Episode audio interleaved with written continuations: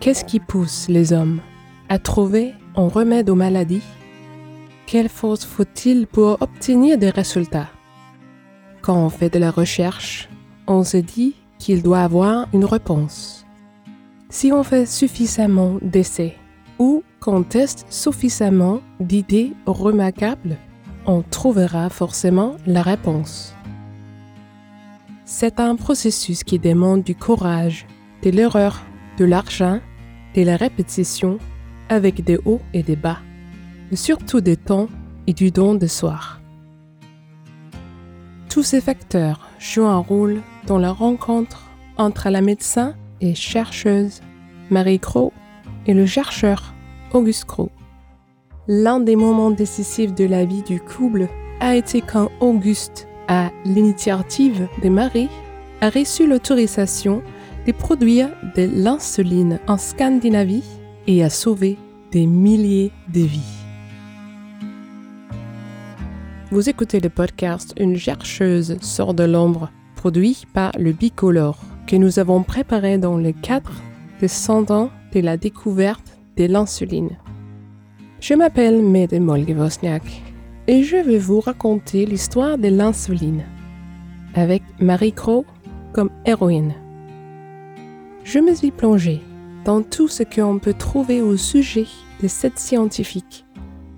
Des photos, des livres, des textes, et j'ai tenté de faire revivre son souvenir.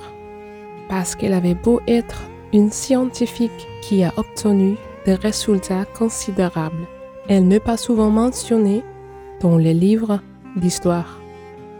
Marie est intéressante.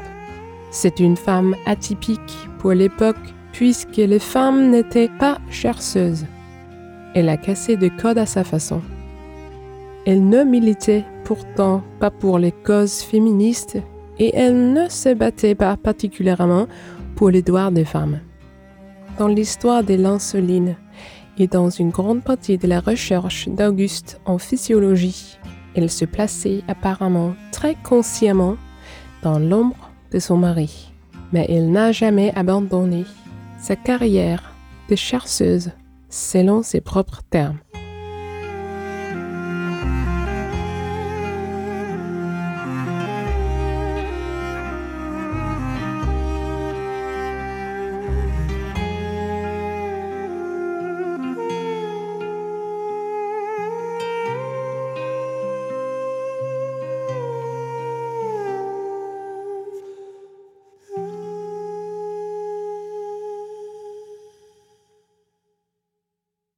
Nous allons maintenant rencontrer Magali.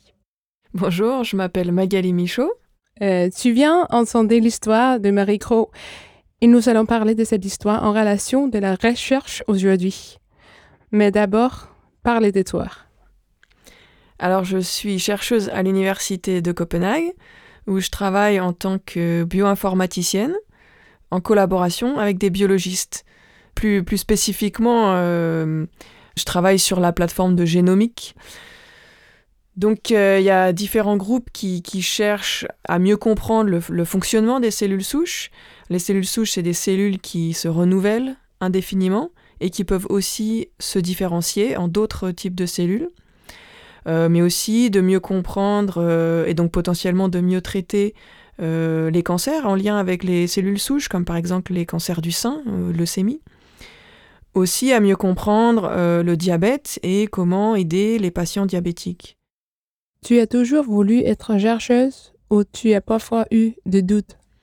Euh, bah, Je pense que ça s'est fait au fur et à mesure. C'est vrai que quand j'étais plus jeune, j'avais pas vraiment d'idées précises. Donc euh, moi, mes, mes copines s'amusaient à me dire que je serais joueuse de foot parce que je jouais toujours au foot avec les garçons à la récré. Quand j'étais en école d'ingénieur, j'ai appris différentes choses. Et puis c'est vrai que là, on se posait la question de qu'est-ce qu'on fait après l'école. Et il y avait beaucoup de types de débouchés qui n'étaient pas vraiment ce qui m'intéressait moi. Et donc j'avais envie de mettre au centre en fait la question de, l'acquisition de connaissances par rapport à euh, une notion de profit, quoi. La curiosité, l'envie de comprendre les choses. Donc c'était c'était euh, oui, quand j'étais en école d'ingénieur, qu'il a fallu un petit peu s'orienter. Et donc là, j'ai pris un chemin qui n'est pas forcément le chemin le plus le plus courant après ce genre de formation, mais qui moi euh, m'intéressait. Et donc pour, euh, comme je voulais faire de la recherche, du coup après, euh, c'est pour ça que j'ai fait une, une, thèse pour, pour continuer dans la recherche. Voilà. Alors, on va parler de toi et de tes recherches plus tard, mais d'abord, j'aimerais vous raconter l'histoire de Marie Crow à toi et aux auditeurs.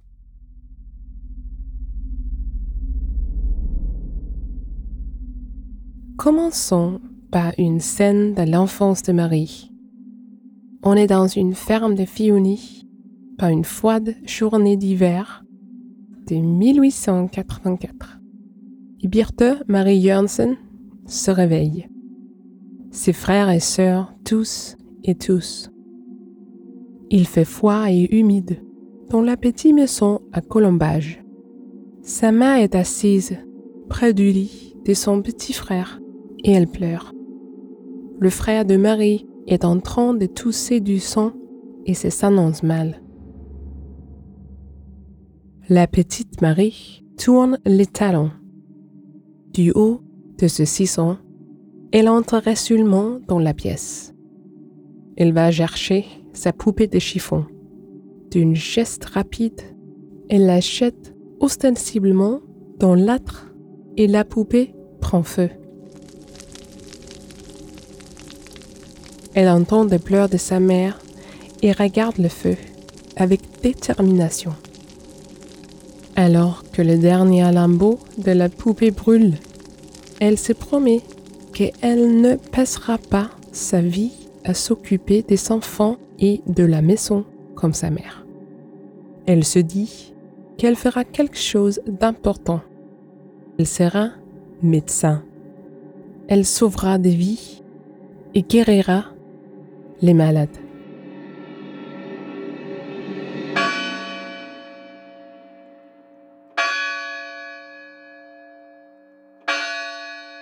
Peu après, son frère meurt de la tuberculose. C'est le cinquième enfant de ses neuf frères et sœurs qui meurt de cette maladie. Un peu plus tard, son père en meurt aussi. Marie et sa mère sont seules à la ferme. Elle s'est jurée de ne pas s'occuper de la maison, mais elle aide sa mère, bon gré, mal gré, pendant encore de nombreuses années. À 24 ans, elle décide de quitter sa ferme de Fionnet pour aller étudier à Copenhague. Elle est reçue à l'examen du baccalauréat avec la félicitation du jury en mathématiques. Elle entre directement en école de médecine une des rares femmes à y être admise. Je donne les mains une photo de Marie. Elle a la vingtaine. Marie a un regard volontaire, déterminé. Ses cheveux bruns sont relevés en chignon. Elle a des traits fins, un nez droit, pointu et féminin, et une petite bouche et ses yeux intenses et sérieux montrent qu'elle ne se laisse pas faire. C'est clair, même sur cette vieille photo, que Marie avait un je ne sais quoi de particulier. Au début du XXe siècle, on attendait sans doute d'une jeune femme qu'elle se trouve un mari pour fonder une famille, quelqu'un qui pourvoit à ses besoins pour qu'elle s'occupe des enfants et de la maison. Marie est déjà presque vieille, avant six ans. Est-ce qu'elle va se trouver un mari? Mais Marie a une autre but et ne se préoccupe pas de ces détails, ni de l'opinion des autres.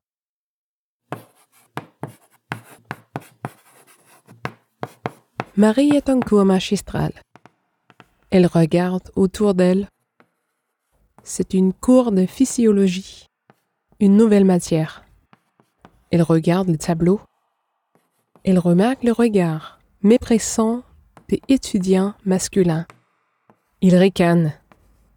Eux, on leur donne systématiquement la parole et elle, on ne lui adresse aucune question alors qu'elle connaît la réponse à toutes les questions.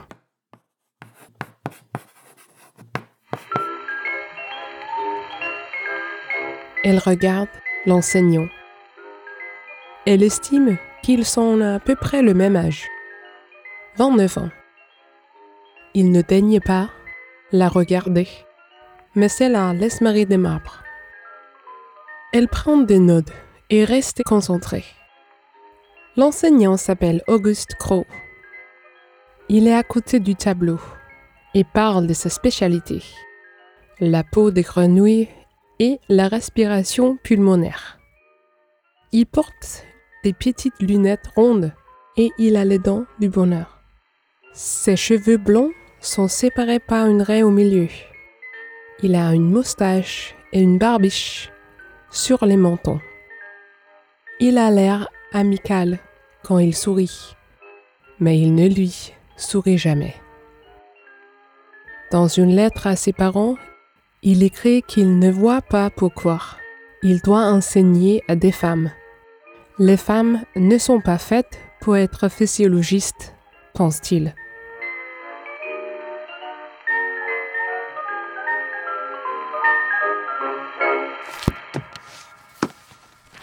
À la fin du cours, Marie range lentement ses affaires.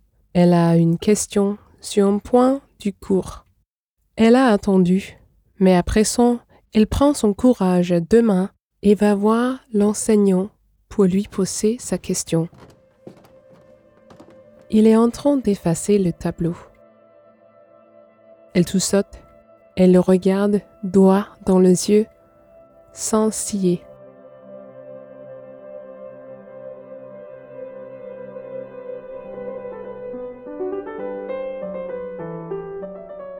Qu'est-ce qu'elle a bien pu lui demander ce jour-là Ça, on ne le saura jamais. Mais après cette discussion avec Marie, Auguste est comme changé. Il a été bouleversé par la jeune étudiante en médecine au regard volontaire. Marie se rend compte qu'il se passe quelque chose. Auguste se comporte très bizarrement. Il recherche tout le temps sa compagnie sous prétexte de lui parler des questions scientifiques.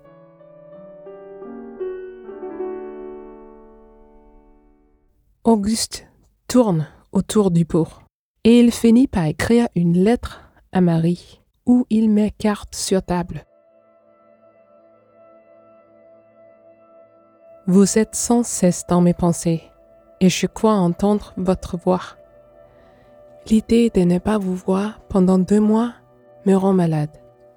Je dois vous l'avouer ici et maintenant. Je tiens infiniment à vous. Voulez-vous, oserez-vous être ma compagne dans cette vie? Et il ajoute, Vous avez votre travail et votre but comme j'ai le mien. Je pense que c'est une bonne chose que toutes ne soient pas du même côté. Et donc, je vous pose la seule question qui importe. M'aimez-vous comme je vous aime? Marie considère la question avec soin. Elle répond qu'elle est heureuse de sa proposition, mais qu'elle ne peut pas vraiment lui dire si elle l'aime. Elle pense cependant qu'ils doivent se donner une chance. Car, comme elle écrit, Vous êtes mon meilleur ami. Je suis heureuse quand je suis avec vous, et je languis de vous quand je ne vous vois pas. Mais est-ce un sentiment qui peut durer toute la vie? Je ne le sais. Je crois que oui, mais je ne le sais pas encore.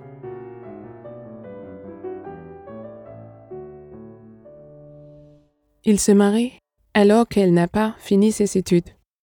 Un couple scientifique inséparable voit le jour.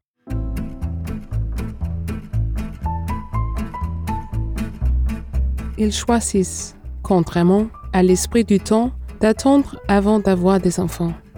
Ils embauchent une domestique pour le ménage et la cuisine et peuvent ainsi se concentrer tous les deux sur leur travail. Une fois reçue à l'examen de médecine, Marie est employée à des postes subalternes. Elle travaille comme médecin hospitalier pendant plusieurs années à Copenhague et comme chercheuse à l'hôpital de Rigshospitalet au service des maladies du métabolisme pendant un an. Marie et Auguste partent en expédition au Groenland en 1908, peu après son examen final. Ils font des recherches sur l'alimentation et le métabolisme des Groenlandais. Ce travail parmi les habitants lui donne envie de devenir médecin praticienne. Elle ouvre son propre cabinet dans la maison, au numéro 11 de Nuvestagal. Auguste Gros continue ses études scientifiques et Marie a également un coin bien à elle dans le laboratoire, où elle fait des recherches à corps perdu. En 1914, elle est l'une des premières femmes au Danemark à obtenir le titre de docteur en médecine avec sa thèse Diffusion de l'air par les poumons humains. Sa recherche est un maillon importante qui établit que la ventilation dans les poumons se passe très exactement de la façon qu'elle décrit. Sa défense est originale, claire et approfondie, et ses résultats sont toujours d'actualité. J'ai une image assez précise d'elle le jour où elle défend sa thèse.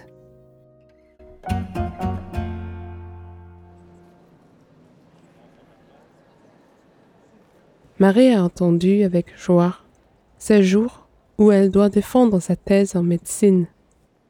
Les pensées tourbillonnent dans sa tête. Elle est sur les points d'entrer dans la salle. Elle entend l'auditorium bouillonner de vie de l'autre côté de la porte. Marie, qui est une des très rares femmes médecins, est devenue une attraction dans la mode. La salle est comble. Ils veulent tous la voir défendre son doctorat. Elle vérifie son chignon haut, son col en dentelle, la broche dans l'échancrure de son col.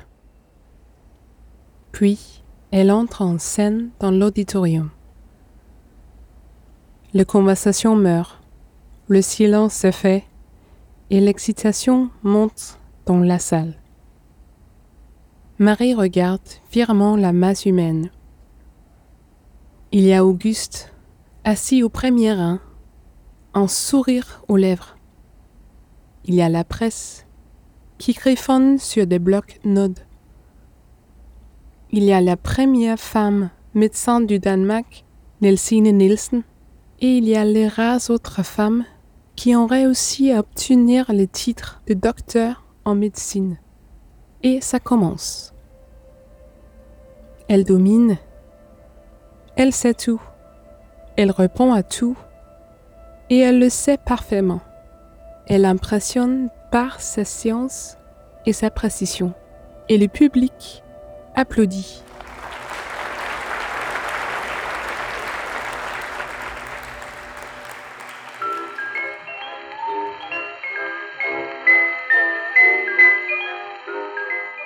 Le lendemain matin, lorsqu'elle prend son petit déjeuner dans sa maison de Nuvestagal, elle lit dans le journal un article sur la défense de sa thèse. Il y a un dessin d'elle au pupitre elle se reconnaît tout à fait. Elle est désormais docteur en médecine et elle comprend subitement qu'elle a réalisé la promesse de son enfance. Elle se dit qu'elle a désormais la possibilité de faire quelque chose d'important, de faire encore plus de recherches et de guérir les malades. Elle repose le journal. La publicité ne l'intéresse pas vraiment. Ce qui l'intéresse, c'est son CCC en laboratoire. Il est encore tôt dans leur logement de Nuvestakel et elle entend que les enfants viennent de se réveiller. Il est temps de s'y mettre. La maison d'Auguste et de Marie n'est pas une maison comme les autres. On peut passer directement du salon au laboratoire et là, je glisse une autre photo de Marie. Une photo de leur laboratoire commun. Sur la photo, Marie est en train d'observer un essai dans le laboratoire. Elle porte une blouse blanche et la lumière rentre par les grandes fenêtres. Devant elle, il y a une table des physiciens, des flacons de verre, des installations sophistiquées de tiges. Derrière Marie, les deux grandes portes à bâtons sont ouvertes et on voit un petit enfant en blouse blanche penché sur quelque chose qu'il ou elle observe avec une grande concentration. Les enfants ont le droit de passer librement des pièces de vie au laboratoire. Bien sûr, les enfants sont curieux, mais il est défendu de toucher au montage de leurs parents.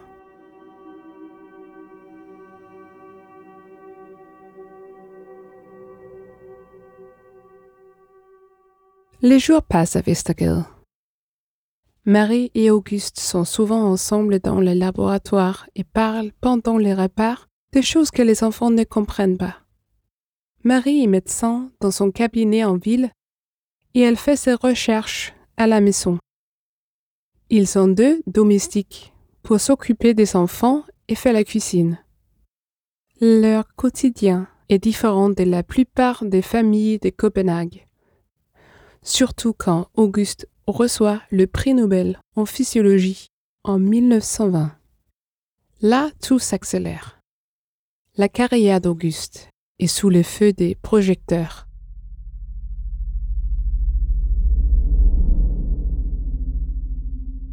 Il se passe alors quelque chose d'inattendu. Marie commence à changer. Elle s'affaiblit sans raison évidente elle a l'impression d'avoir énormément maigré et elle a soif tout le temps. Elle urine sur son doigt la prochaine fois qu'elle va aux toilettes et elle goûte son urine. Elle a un goût de sucré. Cela confirme ses craintes. Elle est diabétique. Elle se chez son collègue Hans Christian Ayedon. Il se regarde empli soucieux, barre son front quand Marie lui dit qu'elle est diabétique. C'est probablement un diabète des grossesses qu'elle a contracté après avoir accouché de son quatrième enfant. Le diabète, ou diabète sucré, est une maladie chronique du métabolisme. À cette époque, c'était en arrêt de mort. Marie sait bien qu'il n'y a aucun remède.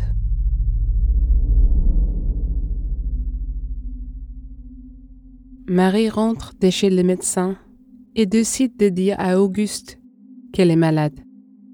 Mais rien de plus. Ils ne disent rien aux enfants et essayent de continuer leur vie comme avant. Elle fait un régime très strict et elle se maintient en vie, mais elle va mal et elle est d'une faiblesse excessive.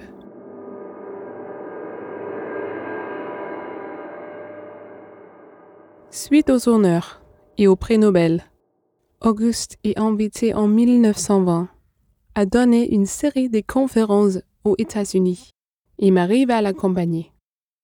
Mais leur fils Eric également tombé malade et le voyage est retardé de quasiment deux ans. Paradoxalement, ils ont eu une chance incroyable parce que c'est à cette époque qu'ils ont fait à Toronto une découverte qui va changer la vie des maris et d'Auguste.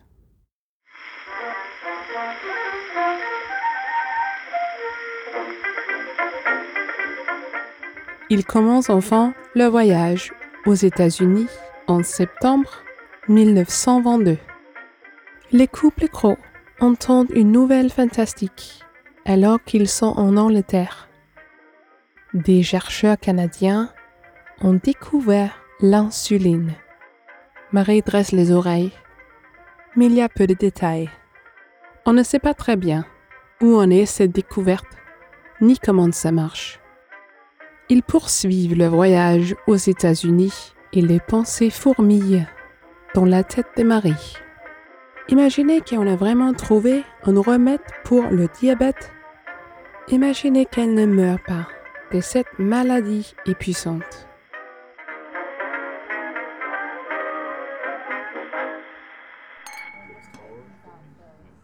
Lorsqu'ils arrivent à Boston, ils sont invités à un dîner chez le célèbre spécialiste du diabète, Elliot P. Jocelyn. Les mâchoires et les discussions scientifiques vont bon train.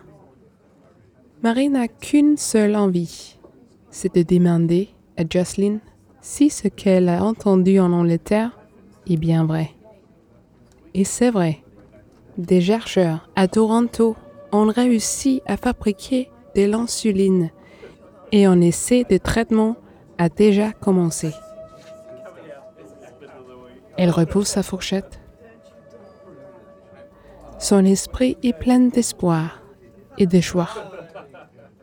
D'abord, c'est une percée scientifique gigantesque. Ensuite, cela signifie qu'elle peut être sauvée.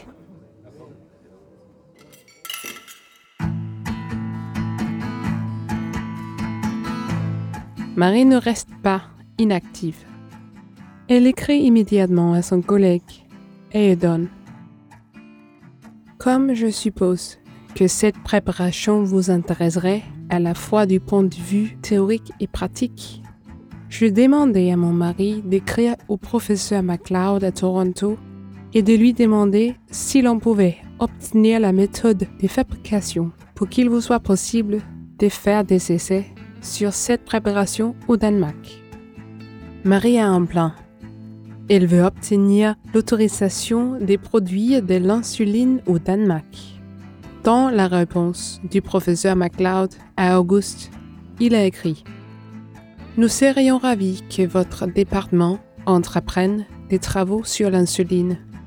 J'aimerais beaucoup discuter avec vous de nos travaux sur l'insuline et bénéficier de vos conseils et de votre coopération. Marie est fébrile quand Auguste part à Toronto. Elle est elle-même trop faible pour pouvoir s'y rendre. Elle s'alite et elle attend. Auguste revient de Toronto avec de bonnes nouvelles. Lorsque les couples rentrent à Copenhague, ils ont l'autorisation de pouvoir produire de l'insuline. L'insuline est une hormone qui permet de transformer la nourriture en énergie. L'insuline est sécrétée dans les îlots l'engérance du pancréas lorsque la glycémie augmente. Mais les préparations faites à Toronto ne sont pas parfaitement pures et elles varient en puissance. C'est problématique parce qu'il ne faut pas donner aux patients une dose trop élevée ou trop faible. Il faut être sûr que la dose soit la même à chaque fois.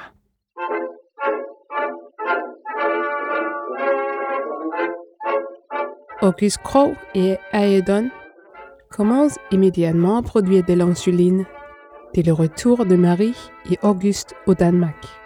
Aux États-Unis, ils ont exprimé l'insuline du pancréas des chiens et des poissons, mais Auguste et Aedon l'expérience avec les pancréas de bœuf, de requin et de porc. Auguste et Aedon vont directement au marché au bétail de Copenhague. Dès que le pancréas est découpé de l'animal, ils le mettent dans la glace et repart sans tarder à Hellerobavelo. Là, la femme de Aedon découpe les glandes pour les transformer en insuline. Il teste les prélèvements sur des souris. Le processus est le suivant. Auguste donne les produits à 10 souris. La puissance des produits est satisfaisante si une proportion donnée des souris à des convulsions. De cette façon, il voit si le produit est suffisamment puissant pour pouvoir être donné à des humains. Lorsque les produits atteignent la même puissance pour chaque dose, cela signifie que le produit est normalisé. Cette découverte a eu l'importance que Marie espérait. Comme le régime n'était plus suffisant à sa survie, elle commence à recevoir de l'insuline. Ni Marie, ni Auguste, ni Aedon ne savent produire des médicaments à grande échelle, et ils n'ont pas non plus le fonds nécessaire. C'est alors que Marie entre en scène. Elle a travaillé à la normalisation du nouveau médicament pour le cœur, la digitalis, chez le pharmacien Auguste Kongsted dans sa pharmacie de l'œuvre à Copenhague et dans son usine des médicaments, l'usine chimique Levens, aujourd'hui Léo Pharma. On peut alors démarrer la production.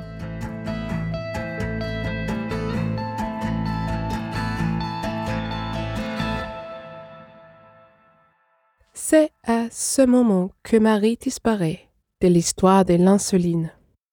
Mais qu'est-il arrivé à Marie? Que fait-elle? Quand elle n'aide pas à produire de l'insuline? Est-ce qu'elle finit par s'occuper de la maison quand Auguste vit la grande aventure de l'insuline? J'ai trouvé une photo de Marie, 1933. Elle est à sa table, au laboratoire. Elle est plus âgée et la peau de son visage est perdue de son élasticité. Elle est aussi plus mince. Ses yeux, cependant, n'ont pas changé. Ils brillent et regardent fixement la personne qui contemple la photo. Ses cheveux sont toujours bruns et elle a l'air déterminée. Une femme avec une but, un dévouement tout à fait exceptionnel. Je l'imagine en train de penser que ce n'est pas si important qu'elle ne soit pas connue. Elle pense peut-être que c'est la science qui est importante, qu'elle est satisfaite d'avoir eu la chance de trouver un remède contre sa propre maladie et qui lui a permis de sauver des vies. Sa vie ne s'est pas du tout arrêtée. Elle prend beaucoup d'insuline et cela lui permet de rester en vie. Elle peut continuer sa recherche et ses nombreux projets. Elle continue à s'intéresser à l'alimentation. Elle donne aussi des cours en sciences alimentaires à l'école normale pour les futures institutrices en enseignement ménager. Elle fait des conférences radiophoniques sur l'alimentation des enfants et elle cherche à donner une plus grande place à biologie dans l'enseignement des filles au lycée. Elle fait la lumière sur des sujets qui ont permis aux femmes d'aujourd'hui d'avoir des meilleures conditions.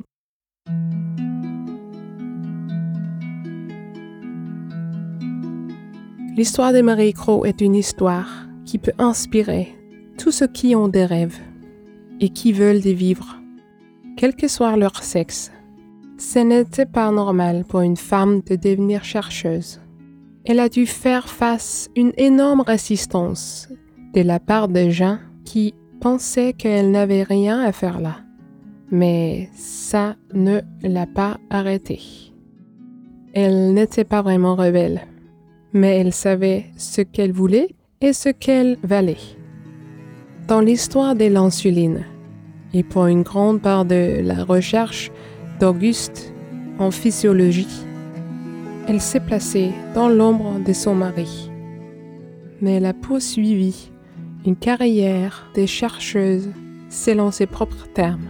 Sa passion pour le corps humain, sa volonté d'en révéler les secrets, et a pris toute la place que pouvait prendre à l'époque une femme et chercheuse.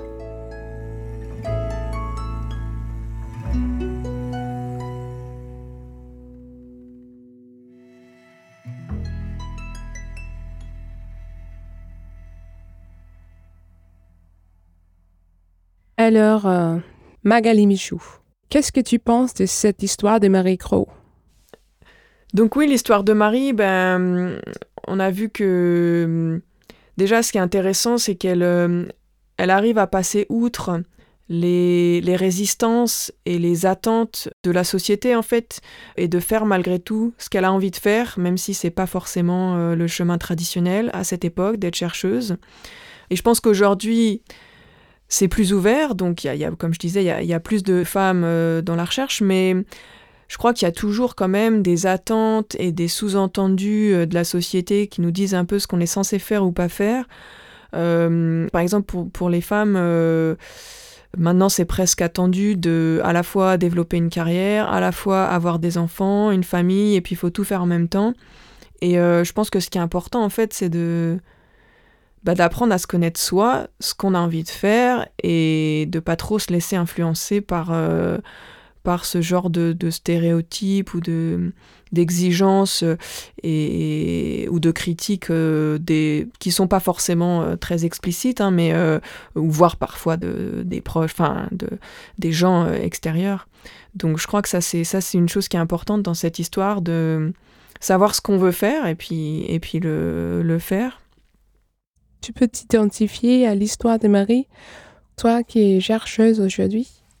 Ce qu'on peut voir dans, dans le dans l'histoire de Marie, c'est que, par exemple, elle, euh, elle aime faire de la recherche, elle aime faire avancer la connaissance et elle est prête à aider euh, son mari à mettre en place des collaborations euh, et à faire avancer les questions. Et c'est vrai que ça, c'est un petit peu ma façon de faire aussi, c'est-à-dire d'essayer de, de, contribuer à l'avancée sans forcément diriger moi-même la recherche.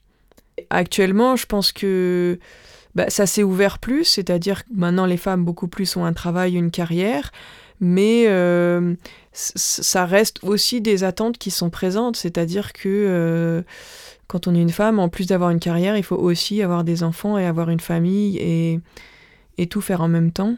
Euh, donc je pense qu'il y a quand même encore des attentes. Tu as des enfants? Non, j'ai pas d'enfants. Et pourquoi pas?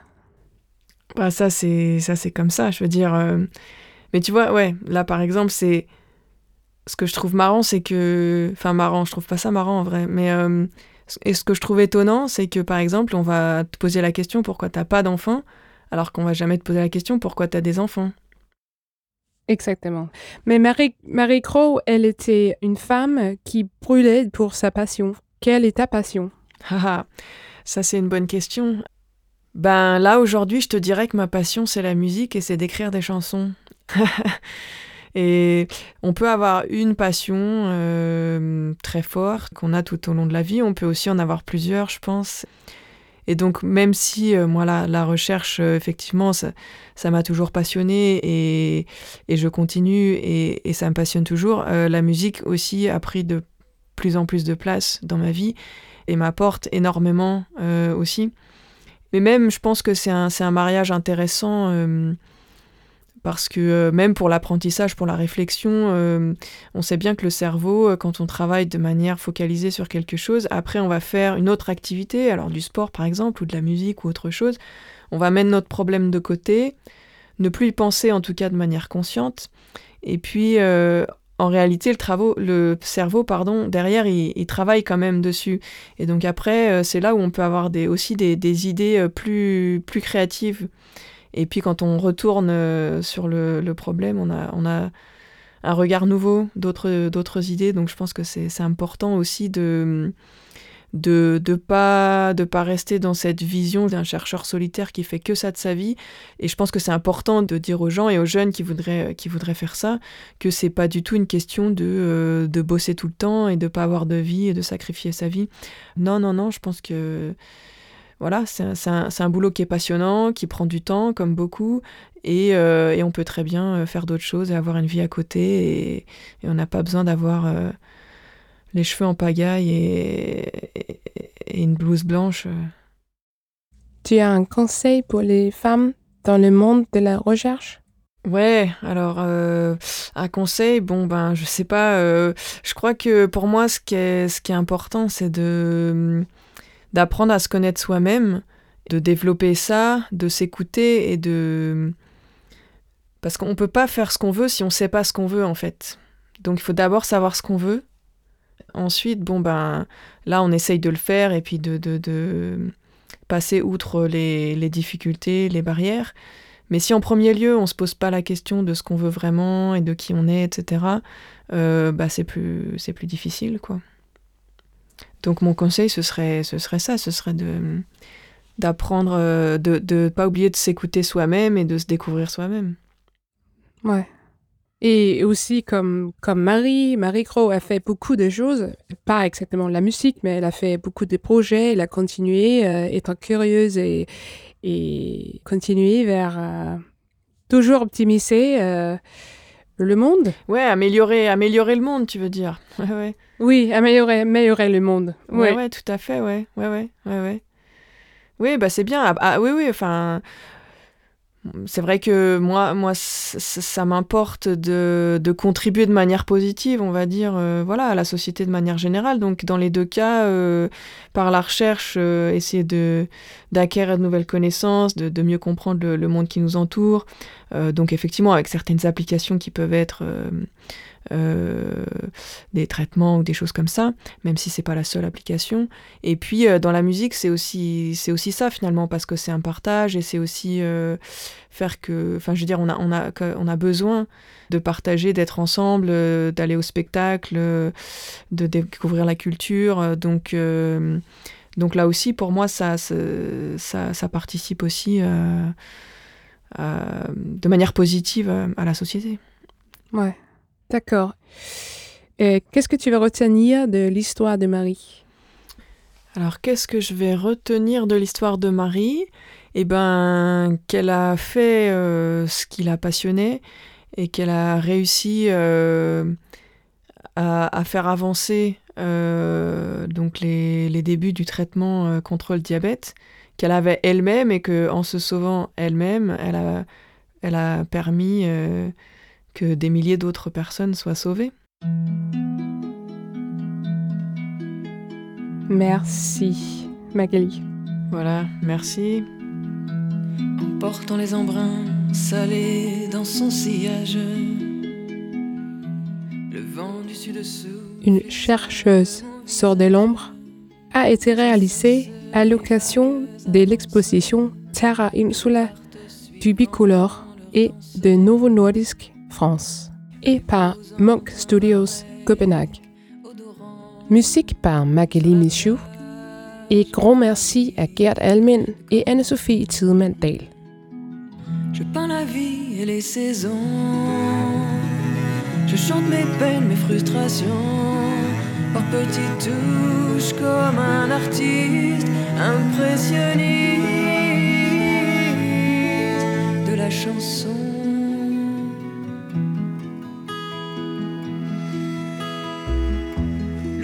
Crépite et craque dans la vieille cheminée. Mes jours où j'apprécie la chaleur retrouvée, un chocolat chaud.